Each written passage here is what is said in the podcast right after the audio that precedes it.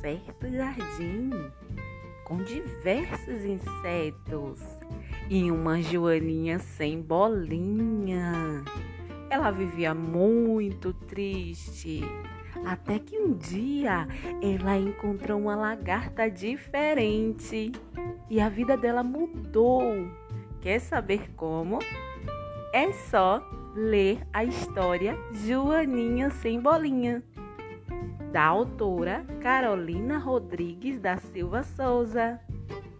Boa leitura, pequenos leitores!